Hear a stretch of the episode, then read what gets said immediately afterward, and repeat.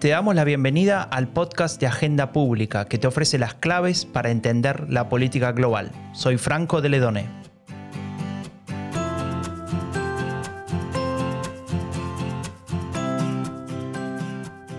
Hace más de 10 años que Agenda Pública te ofrece análisis de calidad, economía, política, temas sociales. La lista puede seguir.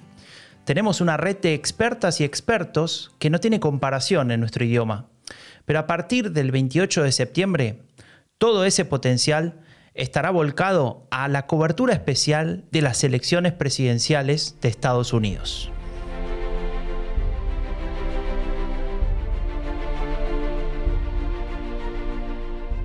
¿Otros cuatro años más de Donald Trump o se inicia la era Biden? De esas y de otras preguntas nos vamos a ocupar durante las próximas semanas la edición especial del podcast de Agenda Pública, Elecciones Presidenciales en Estados Unidos.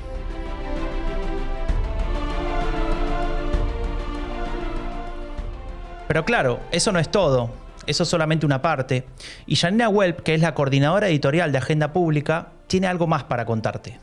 Hola Franco, como bien decías, en Agenda Pública tenemos una política de apoyarnos a nuestras expertas y expertos para tratar de aproximarnos a la realidad.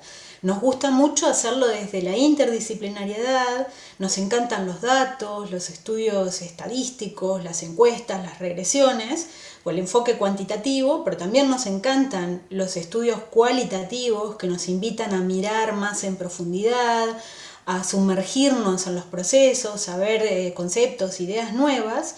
Y en este caso, en el caso de la cobertura de las elecciones norteamericanas, hemos decidido lanzarnos a producir datos o a coproducirlos, justamente con una red de expertos que sabe mucho de este tema. Por eso vamos a lanzar este mercado de predicciones que nos va a ayudar a ver cómo se van modificando las chances de que Biden o Trump lleguen a la Casa Blanca. Lo vamos a hacer en tiempo real, siguiendo sucesos importantes como el debate, el posible anuncio de que la vacuna está disponible o la propia noche electoral. Pero mm, déjenme presentarles a Alberto López Ortega, que es quien se va a encargar de esto. Alberto es candidato a doctor en el Departamento de Ciencias Políticas de la Universidad de Zurich, en Suiza, pero como pronto podrán ver por su marcado acento andaluz, no es suizo. Y a Alberto le vamos a preguntar eh, qué es un mercado de predicciones. A ver si nos lo explica. Buenos días, muchas gracias Janina, muchas gracias Marco por invitarme a este vuestro podcast. Em, bueno, un mercado de predicción es algo muy parecido a una, a una encuesta o a un modelo de apuestas.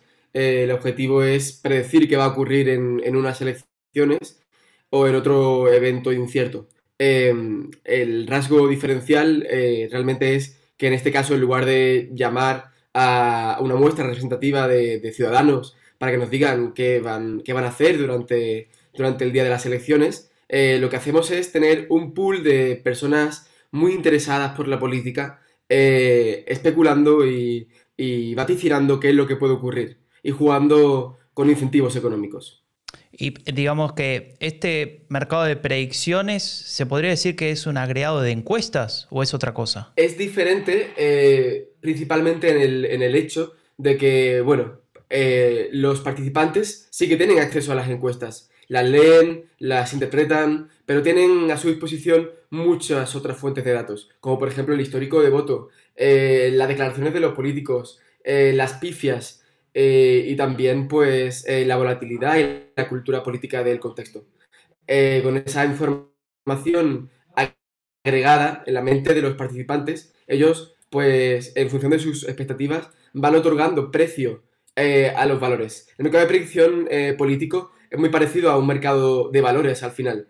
la diferencia es que en lugar de jugar con productos financieros, en este caso esos productos financieros serían eventos políticos, como por ejemplo que gane Trump en el voto popular, pero no gane, no gane en el voto eh, electoral, en las elecciones definitivamente. Eso sería un producto eh, al que los participantes adjudican un precio y por tanto una probabilidad.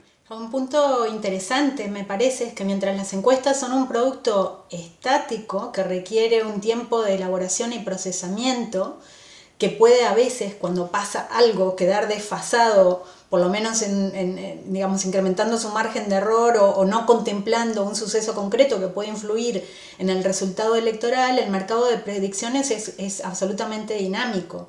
Es así, ¿verdad? Eh, eso es muy interesante lo que apunta Janina. Em, muchas veces los politólogos nos encontramos ante ese problema, ¿no? Desde de saber cuál es el efecto de un evento concreto que ocurre en campaña. Hasta ahora, eh, cuando hemos utilizado encuestas, era complicado aislar eh, el efecto de, ese evento concreto que estamos estudiando. ¿Por qué? Porque una encuesta se hace en un día y hasta el día siguiente a lo mejor no se vuelve a hacer muestreo. Y de un día para otro en campaña, pues como bien sabéis, ocurren muchas cosas. Y justificar y digamos que eh, dar a creer que realmente es un, un, evento concreto el que ha hecho el efecto, es mucho más complicado con las encuestas. En ese sentido, eh, como bien apuntabas, el mercado de predicción eh, cambia a cada minuto, es dinámico. Entonces se puede interpretar un shock como puede ocurrir en una bolsa de mercados. Entonces es muy fácil aislar el efecto de un, evento y también es muy fácil entender cuáles son cuáles son eh, las dinámicas que ocurren en campaña. Por ejemplo, una, cosa muy interesante, y lo podemos ver en cuanto eh, esté en marcha el, mercado de, predicción en el site, es eh, hasta qué punto un evento puede tener un efecto rápidamente en, el mercado, pero pronto se, digamos que se suaviza y vuelve a su estado original después. Esto es algo que, que nos permite ver el mercado de predicción y, como bien decías, no nos permite ver las encuestas. Eh, pero, digamos, sin entrar en tecnicismo ni hacerlo muy complejo, ¿no? Cuando, cuando vos hablas del funcionamiento del mercado de predicción, eh, vos te referís a un grupo de gente, de expertas, expertos que, entran a una web y que, participan de qué manera. Es decir, hacen apuestas, dicen yo creo que va a ganar Trump o yo creo que va a ganar Biden. O, ¿Cómo sería el funcionamiento explicado eh, de manera sencilla para entender ese, ese sistema, ese proceso? Muy buena pregunta, Franco. Sí, el funcionamiento es bastante sencillo. Nosotros tenemos eh, un mercado de predicción funcionando desde ya hace varios años, eh, tanto en España como en Suiza. durante estos años lo que hemos hecho es ir incorporando expertos en el mercado en política nacional, pero también en política internacional. estos expertos, ¿quiénes son? Pues son por lo general profesores de ciencia política, de ciencias sociales en general, también eh, estudiantes de máster eh, de las mejores universidades y también otra curiosidad es que también participan en muchas ocasiones personas que trabajan en casas de, casas de encuestas. Y bueno, estas personas se les entrega al inicio un incentivo económico que es estático, se le dan al principio, digamos, 10 dólares. Y luego con estos dólares lo que tienen que hacer es maximizar el beneficio. Em, ¿cómo, se ¿Cómo se maximiza? Bueno, pues va a depender totalmente de su buen olfato a la hora de, em, digamos, eh, avanzarse a los eventos que ocurran en campaña y que puedan cambiar la probabilidad de que un candidato gane o gane el, o gane el otro, ¿no? Eh, ¿cómo, cómo, ocurre, ¿Cómo ocurre esto? Bueno, es tan, tan sencillo como que en lugar de lo que ocurriría en un mercado de apuestas, que eh, son estáticas, alguien entra en una página de apuestas y dice, bueno, yo voy a poner dinero por este candidato. Aquí eh, los participantes entran y salen del mercado constantemente y van ajustando la probabilidad de que un candidato u otro gane en función de, los sucesos que ocurren en campaña. Alberto, una pregunta. Cuando vos decís que eh, le dan 10 euros a la gente o que la gente apuesta, digamos, compra, vende, etcétera, ¿te referís a dinero real o, a que, digamos, el, el, que participa tiene que poner 10 dólares? ¿Cómo funciona eso? Pues mira, te lo voy a explicar de manera muy clara, Yes. Eh, sí, al principio le damos 10 eh, dólares, en este caso en el mercado a los participantes, pero luego ese dinero, eh, en función de su, de su buen hacer en el mercado, puede maximizarse hasta, por ejemplo, te digo que en las últimas elecciones generales de España, el que más dinero se llevó, porque digamos que todo el mundo tiene la oportunidad de ganar dinero en función de, de cómo quede la tabla del ranking, pero el que más dinero se llevó, se llevó más de 400 euros en el último mercado. Y, bueno, mm, eh, digamos que los cinco primeros creo que eh, superaban los 100, los 100 euros. Entonces, eh, realmente el incentivo económico, sobre todo para, para los estudiantes ¿no? que, que, participan en el mercado, tiene un efecto claro y hace que, como decimos en España, se piquen y, y participen constantemente y sobre todo durante el momento más clave de la campaña, como anunciaba antes Janina, los debates, pues se puede ver eh, a cada comentario, a cada cosa que ocurre en el debate, cuál es el efecto. Y también muy interesante el día después, ¿no? Ver cómo, cómo ese efecto se, se suaviza y dónde queda. Pero perder dinero no se pierde, ¿o sí? Eh, no, en este mercado eh, tiene, tiene una función puramente eh, explorativa, investigativa y, no tenemos como esa idea de, negocio, de, hacer dinero y que la gente pueda como, como perder dinero. No, lo, lo, máximo que puede ocurrir es que un participante se quede con cero o con un euro. No, nos queda clarísimo entonces que, bueno, puede haber unos incentivos económicos que como bien decías eh, pueden ser interesantísimos para muchos estudiantes, pero sobre todo es esta vía de canalización de todos aquellos, aquellas que seguimos con pasión la política, de poder ponernos a analizar los datos y jugar ahí en, en un proyecto colectivo. Y ahí quisiera hacerte varias preguntas en relación yo creo que las encuestas no compiten con los mercados de predicciones, sino que ofrecen otro tipo de información y son complementarias. Ahí me gustaría saber tu opinión, pero además de eso quisiera preguntarte, cuando hablamos de encuestas, que por supuesto tienen una larga tradición y se han analizado mucho, el último análisis que publicamos en Agenda Pública es el de María Laura Tajina, justamente haciendo una crítica muy dura al, mal uso de las encuestas, no a las encuestas que ella defiende como un instrumento fundamental.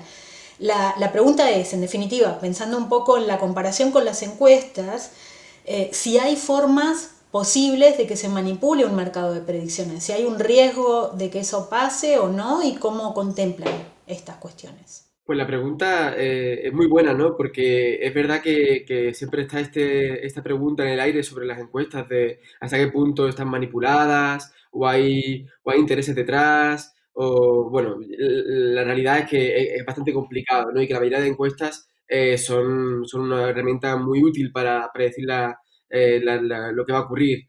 Lo que pasa es que muchas veces las elecciones se decantan por, por puntos mínimos, ¿no? Que hace que, que la gente tenga una, percepción de que las encuestas fallan, pero muchas veces no están tan lejos, solamente que caen del lado del lado contrario del resultado definitivo si gana un candidato u otro, ¿no? Yo, yo en cuanto a la pregunta más concreta que, me haces de hasta qué punto el mercado de predicción es una herramienta neutral y que complicada de, digamos, de manipular, yo tengo que decir que el sistema es parecido o la justificación sería un poco parecida a la justificación que tienen los agregadores de encuestas, ¿no? O sea, una encuesta puede, puede ser tendenciosa porque la ha contratado un partido concreto y, la empresa es de dudosa calidad o, estas cosas, pueden ocurrir, ¿no? Pero cuando, cuando un, un experto en, agregador en agregar encuestas eh, pone todas las encuestas en conjunto y le, le adjudica pesos, eh, ahí hay como una especie de, cancelación eh, general por la que al final el, digamos que el estadístico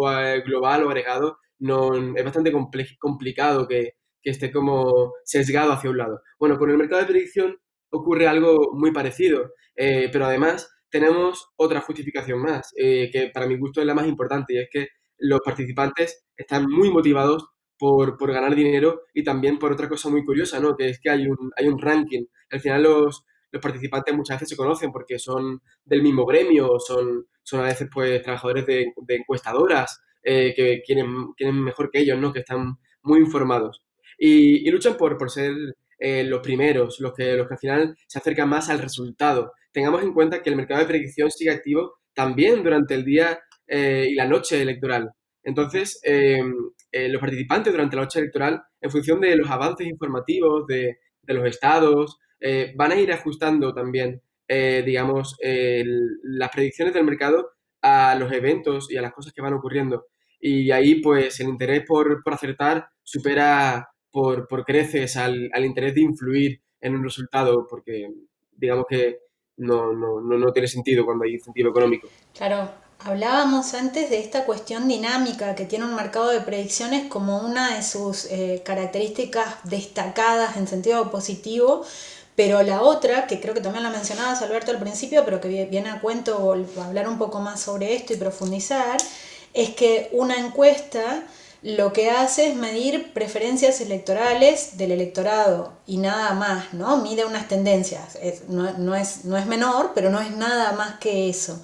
Recuerdo eh, que se, se activó el mercado de predicciones, por ejemplo, para las elecciones españolas, donde no solo se trata de saber quién gana, sino qué chances hay de que se establezcan determinadas alianzas porque a nadie le da para llevarse el premio solo, ¿no? a ningún partido, a ninguna organización política.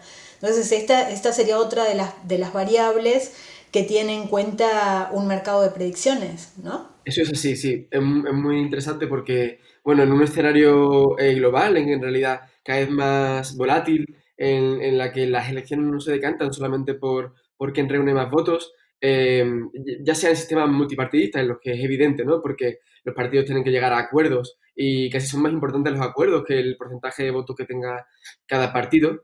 Eh, pero también en sistemas presidencialistas, ¿no? Como Estados Unidos, en los que el voto popular tiene, tiene una relevancia y se preguntan las encuestas, como bien, como bien mencionabas, pero no siempre el voto popular, eh, como bien sabemos por las últimas elecciones de Hillary y Trump, eh, tiene, se traduce en, en, un ganador definitivo, ¿no? Entonces, en ese sentido, las encuestas dan, una información muy, muy valuosa, ¿no? O sea, eh, qué es lo que eh, su muestra representativa puede, puede digamos, eh, predecir que, gane el voto popular, es decir, lo que la gente va a votar, pero es mucho más complicado ¿no? saber quién va a ser el, ganador definitivo de esas elecciones, quién seguirá en, la Casa Blanca en enero. En ese sentido, el mercado de predicción se salta esos pasos y directamente le pregunta a sus, participantes y expertos eh, quién creen que va a ser el presidente de los Estados Unidos a partir de, enero. También le pregunta por quién va a ser el, eh, digamos, el ganador del voto popular y quién va a ser el ganador en los, en los, 15 estados más clave. Pero, pero bueno, sí es verdad que, tiene esa, esa, esa, ventaja comparativa el mercado de poder eh, predecir eventos complejos que de otra forma, preguntándole a la gente, al electorado, no se, podría, no se podrían averiguar. Y, sí, yo creo que ya pensando en el futuro, eh, en escenarios cada vez eh, más eh, volátiles, en los que el voto es inestable y, que no es determinante 100% de qué es lo que va a ocurrir, herramientas como el mercado de predicción va, van a ir ganando peso en, en comparación, aunque, aunque como bien decía, todas estas herramientas son siempre complementarias. Al final, las encuestas son, digamos que, de, de, las herramientas más útiles para los participantes a la hora de, de hacer sus, sus, eh, digamos, movimientos en el mercado. Estamos hablando con em, Alberto López Ortega, que es el, cerebro, digamos, de este mercado de predicciones. Y em, Alberto, contame, con este mercado, eh, ¿ya tuvieron experiencia en otros procesos electorales, además de, este que, bueno, que comienza ahora, en, otros lugares? Em, ¿cómo, ¿Cómo ha sido ese, ese tiempo, digamos, de, implementar el mercado de predicción y, cuáles han sido los resultados desde tu punto de vista? Eh, en este proyecto eh, estamos todos, principalmente está también Oliver Stiglitz, que es profesor también en la Universidad de, de Zurich.